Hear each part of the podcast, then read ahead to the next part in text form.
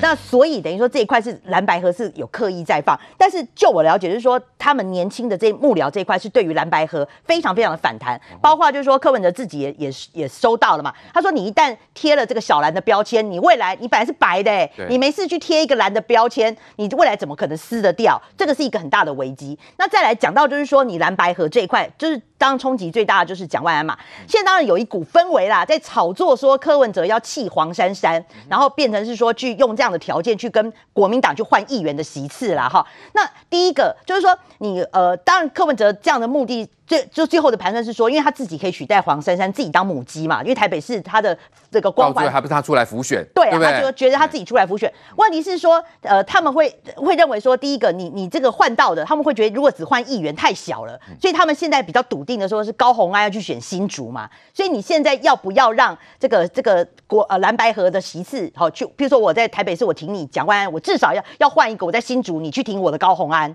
他至少要换这个啦，他不要只他不要只换议员啦。他现在要谈的是这一块，所以我觉得新竹高鸿安这一块，他要插旗，他是非常非常明确的。现在就是等着在跟国民党谈这一块，但是哦。最最严重会影响到下层哦。好，如果我们退一万步讲，今天台北市你蓝白合可以合了哈。好，你你民众党愿意去贴柯文哲跟蒋万安的旗子哦。你想想看，在台北市街头，我民众党我愿意贴柯文哲跟蒋万安的旗子。你李明贤国民党这一块，他们愿意去贴蒋万安跟那个柯文哲的旗帜吗？他们一定贴不下去的嘛。你在市议会修理修理柯文哲没送柯文哲这样子，你怎么可能去贴蒋万安跟柯文哲的旗帜？对，国民党的议员这一块就贴不下去了啦。贴柯文哲旗帜啊，对啊，就贴不下去，就贴不下去，不可能嘛。好，那。再来就是说，如果你今天好，你台北市区礼礼让礼让了这个蒋万安，你国民党是不是要找柯文哲来站台？你现在帮找柯文哲来站台，二零二四柯文哲你要选总统，你国民党你还骂得下去吗？你怎么批柯文哲？超尴尬的，是超尴尬。所以等于说这个是一个理想的结合啦。所以基本上我我会觉得说这个是很大，只是纸上谈兵。你未来哈这个选举还是对大家讲的对了，老那个台干老会老敌啊，这是不可能合作的啦。好，再来关心中国全国两会，也就人大跟政协会议呢，将在三月初登场。不过昨天北京市的西城区呢，却惊传餐厅爆炸，距离中南海的正门新华门非常接近。眼前房屋几乎全毁，瓦砾四散各处。然而这不是地震，而是中国北京市一家餐厅爆炸。然而地点却与中国党政核心所在中南海相当靠近。中国网媒报道，北京市西城区德丰餐厅二十三号早上惊传爆炸，位置就靠近北京当局权力中心中南海的正门新华门。而不止位置靠近，中国全国人大与政协两会不到一周就要登场，辖区内却惊传爆炸，时机点相当敏感。又找着一个人，找着两个人了，不知生死。大批消防人员搜救，民众也赶忙清理。根据流出影片显示，爆炸力道不小，更传出有民众听到爆炸巨响。北京市西城区除了是中国党政核心中南海等重点行政机关的所在，涉台单位国台办海协会也都在这里。但目前仅得知两人受伤，爆炸受到控制，但详细伤亡与事故原因都不明。相关爆炸影片还都已被消失，引发更多揣测。此外，今年两会也适逢中国共产党创党百年，北京当局也加强维稳。中国邮政局通知，要求从二月二十五号到两会闭幕次日期间，对进京邮件快递全面二次安检。好，中国的两会即将召开，哈，那安检程度呢是非常高规格，连进京的邮件都要二次检查 （double check） 哦。结果在这个时候，昨天早上，距离中南海只有六百五十公尺的一家叫做德丰餐厅，竟然发生瓦斯爆炸。亲王，到底怎么回事？如果安检都这么的严格情况之下，竟然还会发生爆炸，这真的是单纯的瓦斯爆炸吗？还是这其中有什么敏感原因吗？它是瓦斯爆炸，但是瓦斯爆炸的原因到底它是怎么样爆炸的？这个就有操作的可能性嘛？因为它就有两种可能嘛，一个它就真的是不小心，然后这个送瓦斯的过程引发了爆炸；另外一个呢，如果是有人刻意制造的呢，这其实就因为在这时间为什么敏感哦？是因为这个中国的两会哦，人大跟政协开会时间是在什么时候？是在下个月三月五号的时间呢？三月五号今天都几号了？距离才一个礼拜的时间呢。下礼拜四五要开会，你说那个地方的这个相关的保安跟戒备森不森严？他当然要做的森严嘛。所以我们给观众朋友看一下，你从地图上就可以看得出来，这个地方很敏感，因为出事的叫做德丰餐厅哦。德丰餐厅，你看哦，在地图上面这个位置是什么？这个叫做中南海。所以在中南海的这个大门口新华门的地方，距离才六百五十公尺哎，旁边这个地方是人民大会堂哎，相隔距离都是几百公尺的范围之内。然后呢，这个地方其实有很多是古老的四合院建筑哦，在那个地方都是上亿元起跳的这个价格。所以你想想看哦，本身就是一个敏感的地方，然后又是一个这个我们说非常昂贵的地段。那开在这里的餐厅，然后又正值要准备开两会的时间，你怎么看这个地方都应该是一个高规格的处理的这个保安的状况。那怎么会在这边说因为发生这个送瓦斯的关系，然后引起了爆炸？而且中强这件事最敏感的是什么？这件事最敏感的除了时机点敏感之外，它还有另外一个敏感的事情是在这个事情发生的时候呢，刚刚我们还看到那个影片，对不对？第一时间哦，有人就放上微博，结果影片呢，第一时间是被封锁的，是不能看的。然后等到整件事情定调下来说，确定说这件整件事情反正就是瓦斯爆炸引起的，还把两个送瓦斯的人呢，这个什么通州液化天然气的员工的两个名字通通列出来了之后呢，整篇新闻哦，大概就是用几百个字把它交代了事。可是你想想看，对一般人来讲，时机敏感，然后你又做了一次封锁动作，然后现在再把影片再整个放出来，对大家来讲，这个。转弯的过程就会让他觉得奇怪是不是有很多敏感的事情，而且这新闻其实央视有报道，后来整个新闻都移除掉了。对，而且中国的很多网民的解读是什么呢？六个字，叫做字越少事越大。所以在这个情况之下，你当然就会让人家觉得说，如果它只是单纯一件瓦斯爆炸案的话，那干嘛要把它封锁起来？而且我们刚刚看到新闻里面，刚刚是不是说有两个人受伤？对，你知道现在受伤人数，他们现在已经更新成为七个人受伤。那换言之，它所引起的状况比想象中更严重嘛？对。所以这也是为什么你看，在这个时机爆炸敏感的，会让人家联想到说，是不是有发生什么事情？好，然后在这个时间呢，中江，你看你上面电视墙上面另外一个敏感的新闻是什么？是另外一个敏感的新闻是说。这个中国的博裕资本要把它的这个业务呢移出香港，迁到新加坡去。那你知道这个新闻为什么敏感？因为博裕资本的背后是江泽民的孙子叫江志成。那你知道这件事为什么？为什么我们刚刚说很敏感？是因为把这个料爆出来的是《华尔街日报》，然后《华尔街日报》在这个新闻的上一篇是什么呢？上一篇一样是另外一个新闻，是蚂蚁金服要修理马云，但是他在修理这个蚂蚁金服跟马云的时候，他把他后面的股东结构讲出来。然后告诉你说，蚂蚁金服的背后也一样是江志成这一群太子党。哎，你要想说这个股权结构，那个博弈资本是怎么投资蚂蚁金服的？他转了四成的结构，哎，是曾村公司的概念，哎。那你要想说，华尔街日报没事怎么看得到后面的资料？这显然一定是有人把资料放给华尔街日报，放给华尔街日报，然后让华尔街日报爆料出来。为什么呢？他从这个国外的媒体再转手回到中国国内的时候，修理。第一个修理这群太子党，第二个把中国现在贫富差距太大的这个贫富问题呢，丢给这群太子党，都是你们吃香喝辣。结果那一篇报道的火还没有烧完，现在又爆出来说，这个博裕资本这个江泽民的孙子江志成呢，他们要把相关的业务从香港迁出，因为你知道香港已经完全被习近平掌握了嘛，因为有香港国安法嘛，所以他们要把它迁出，迁到新加坡去。然后这则新闻敏感的地方在于说，他连这个我们讲说江志成的共同两个创办人要移民到新加坡去，然后相关金额是多少，都把它写出来。所以你看哪有这么凑巧的？两篇新闻都是冲着江泽民的孙子江志成来，而且《华尔街日报》这篇报道里面还写得更直白哦。他讲说，这个江泽民的孙子江志成为什么要把博弈资本从香港移到新加坡去呢？他就告诉你，原因就是因为第一看到习近平做大了，然后第二看到这个江泽民年纪已经九十四岁了，他怕他走了之后呢，还想要逃啦。保护伞这个一个大的保护伞没了，重大的靠山没了，快逃！所以江志成才会在这个时间呢，他要把他的博弈资本的一些业务跟资产要搬到新加坡去，搬到一个你习近平管不到的地方。那你要想说讲到这么直白的时候，《华尔街日报》报完了，报完了回到中国去之后，中国民众解读这个新闻时候怎么解读？解读当然就是。原来中国的贫富差距都是你们的错，所以你会发现这个《华尔街日报》操作背后操作那个人是一竿子钩啦，顺便修理习近平的政敌，然后顺便把中国贫富差距的责任推到太子党身上。所以你会发现哦，这件事情为什么它的时机点敏感，然后牵扯也大，原因在这个地方。然后你再去看看博裕资本江泽民的孙子他起家的过程有没有用到我们讲的特权？当然有嘛，因为你知道江志成现在几岁？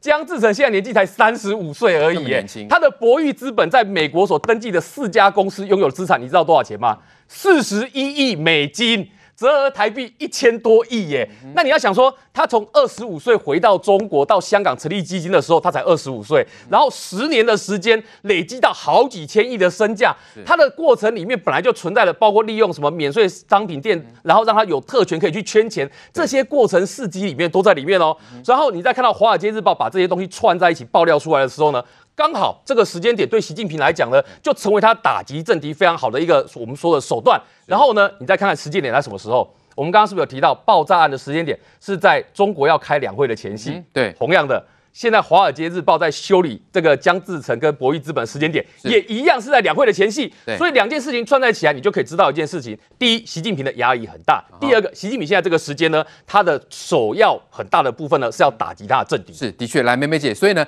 在这个呃呃两会即将要召开的前夕，竟然会发生这样的一个。大爆炸是不是极不单纯呢？包括习近平在前一阵子也在这个五次的全会上说呢，反腐是输不起、不能输的政治斗争哦。是不是这些包括江泽民的后代这些人的资金都把它打成是一个贪腐，所以要把它打掉？因为这些人有可能要来夺习近平的权呢？我这样说好了啦，哈，你习近平要整治这些太子党红二代们，你要整治好多的人，那当然也有反习的势力。那么这一次的爆炸案件哦。就让人家觉得非常的不寻常。这不寻常在有几点哦。首先哦，各位知道吗？这个爆炸哈是在深夜，你深夜去弄天然气，好有点奇怪。好，那而且呢没有明火，听好，爆炸没有明火，就只有那一间餐厅整个变成瓦砾，可其他的地方都没有连环爆。有没有专业的爆破专家在那边操控？这让人家很怀疑。第二点呢，要跟大家讲哦，太耐人寻味了啊。大家只知道说它离中南海很近，六百五十公尺，离新华门六百五十公尺。可是各位你知道吗？那个德丰餐厅的地点在哪里？它在西荣县一号出口，西荣县胡同。西荣县胡同，你如果去北京问，那叫大名鼎鼎，那是京畿重镇所在地，很多的国宴要人就住在那个地方。我告诉各位，请你看这张脸，大家很熟悉吧？这个习近平没有问题。下面这个漂亮的小姐是谁？你们没有觉得跟彭丽媛很像吗？他女儿吗？就是习近平的女儿习明泽。为什么有这张照片？还有她的个资，这都是真的。就在不久前，习明泽的个人身份资料被揭露出来。对。然后有二十四个年轻人被逮了。其中一个为首的被判刑了十四年。请各位注意看他的地址，看好了，西荣县胡同十八号。哦。我刚刚说那个餐厅在西荣县胡同一号出口。哦。离得近不近？非常近，非常近，对不对？第二，在晚上的时候，而且就只有爆炸那个餐厅，对不对？时机点也很奇怪，不只是在两会开会之前，而且是在深夜。那有没有可能有人在里面在开会干什么呢？不知道。因为据说哦，抬出来的人里头，每个都衣冠楚楚，看起来不太像寻常百姓，也蛮官样子的。好，那到底有没有些要员在里头？嗯。第三，更有趣了，嗯，他们发现呢。早上有消防员嘛，有民众围观嘛，还有一些人在那边打扫的。你在干嘛吗？那打扫的一看哦，他们网民自己都开始讲，那一看他都大家就知道那个叫什么，你知道吗？那个叫特务，哦、那个叫便衣，哦、连打扫的特务便衣都来了。嗯、好，微博第一时间封掉，这个不足为奇。后来有转折出来，对不对？可是你知道有多奇怪吗？那个霎时之间就七十几万人来看哦，嗯、那下面留言被删到只有一百则，为什么？你怎么马上就边删留言？那那个爆炸，我怀疑是不是暗杀行动啊？大家就会怀疑嘛。哦、好，再来第四点，再来告诉各位，我们只知道说离两会很近，对不对？对，你知道他们这次密不透风到什么地步吗？包括因为习近平跟团派的李克强、汪洋不和，跟副主席王岐山不和，跟江派的也不和。然后呢，尤其去年呢，被习近平塞名了，呃，习近平被李克强塞名。李克强那个名言说什么？他说。习近平不是在说什么中国脱贫吗？小康吗？他不是说有六亿人只一千元吗？人民币，你知道在什么时候讲的吗？就是两会的记者会讲的。所以今年他们怎么样，知道吗？不止勘察地形，不止维安，他甚至于所有的记者不准你到现场，只能视讯。他就防止李克强到时候要出惊人之语，倒打了一把。防到这个地步哦，你就知道他内部的斗争有多么厉害，对不对？好，所以在这里面有太多太多耐人寻味，不管是时间，不管是地点，再加上各位，习近平被暗杀的传闻不是只有这一次吧？你记不记得上次希拉蕊那时候去美国访问，习近平不是说背痛吗？好久没出来吗？大家那时候想有没有被暗杀？还有二零零五年天津大爆炸案，你知道那港口说是什么危险物品？是，可是那一次据说习近平也到那附近视察。哦所以还有包括更久以前温州温州的动车翻车，对不对？习近平刚上位，那时候也有牵涉到暗杀的传闻。所以在这一次里头，到底是不是有事关的不寻常？因为地点太近了，时间点太敏感了。再说一次，在西荣县，就在习明泽，哎，他们是住在一起的，就在那住家附近哦。那。当然，也有人怀疑说，如果这个是非常专业的军情人士，照道理说，不要开开会前一个礼拜就引爆嘛。那有甚至有人怀疑说，那有没有江独或什么样子人士、异议的人士？但是至少你看得出来，这中间不寻常。那不寻常，除了之前说放话修理哦，这个江泽民的孙子以外哦，最近还有一件事情也不寻常，是什么？你知道吗？习近平前几天高调说要大家纪念华国锋。华国锋当年最有名的就是。他有一张纸条，就是毛泽东写的“你办事我放心”，所以有人在推测什么，你知道吗？就是习近平虽然他想搞终身的帝制，明年又是二十大要人事布局，什么叫你办事我放心？也就是说，我如果交位置要交给一个我放心的人，所以习近平有没有可能就是说，在这个时候他要制造一种？我也不是要搞终身啊，我也要找慢慢找接班人。明年二十大了，我要慢慢布局这个假象，然后找更多的同盟来。所以用这个就是说。我放心，所以接班人你们要来跟我效忠，你们这潜在有可能的，你要让我放心，你要读懂我，然后来厚植这个力量。一方面也用意在言外，因为他们这宫廷术啊，大家都很懂的，来压制内部一些反对的声音。在未来这一段时间里头，恐怕北京还有非常多的好戏可看。好，所以晃哥，我们从昨天这场爆炸案当中，是不是它极有可能是一个暗杀行动？特别是习近平也即将迈入他的第三个任期啊，那习近平。在前一阵就说他这个反腐呢是输不起也不能输，是不是已经意识到危险所在？那包括党媒也说啊，一些腐败分子跟妄图窃取党跟国家的权利，所以摆明了很明显嘛，是有人要夺取他的权利喽。明年对习近平来讲是一个非常关键的一年，他要做他的国家主席的第三任，当皇帝的第一任，对，能不能过渡顺利的过这一关？从现，因为今年有几个政治时辰很重要。今年的七月是中国共产党建党一百周年，嗯，接下来两会，两会完之后，明马上过渡到明年，明年的就是习近平能不能顺顺利确保？好吧，我们也用政权移交好了，就是从主席移交给皇帝，能不能顺利的移交？这是很关键的一年。所以这段时间习近平压力大不大？当然非常大啊。那你说北京发生那个事情啊，北京神奇的事情太多了啦。当年这个令计划，令计划的儿子怎么被斗的？也是突然北京有个新闻说，有一台法拉利晚上在北京发生车祸。好，那法拉利北京有钱人很多，法拉利发生车祸没什么了不起的嘛。但是关键在后面，车上一男三女全部裸体，有人裸体开车哦。我们都觉得不太可能嘛。但是这种事情在中国新闻上就会出现啊。那那个人就是令计划的儿子嘛，那就是要逗他嘛。所以这个爆炸一般来讲哦，你说天然瓦斯的管线要爆炸基本上很难，因为都有安全机制，特别在北京靠近这么靠近中南海的地方。哎，你说桶装瓦斯要爆炸也不太容易耶，因为桶装瓦斯。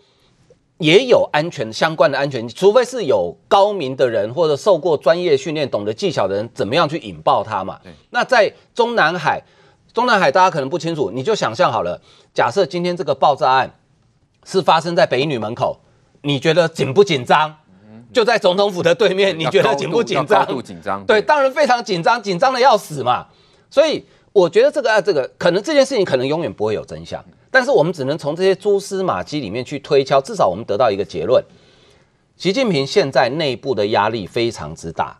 还有一个证明就是，当昨天我们的新任陆委会主委邱泰山在讲说，呃，两岸之间呃希望能够这个大家多交流后等待春暖花开，今天马上的回应是，你除非接受九二共识，要不然免谈。对，这代表什么？这代表中国现在根本不想跟你谈。嗯，那不想跟你谈的原因是什么？不想跟你谈的原因是因为我有比台湾问题更重要问题要解决。那什么问题比台湾问题更重要？前两天这个崔天凯跟王毅不是在讲说台湾是红线不能碰吗？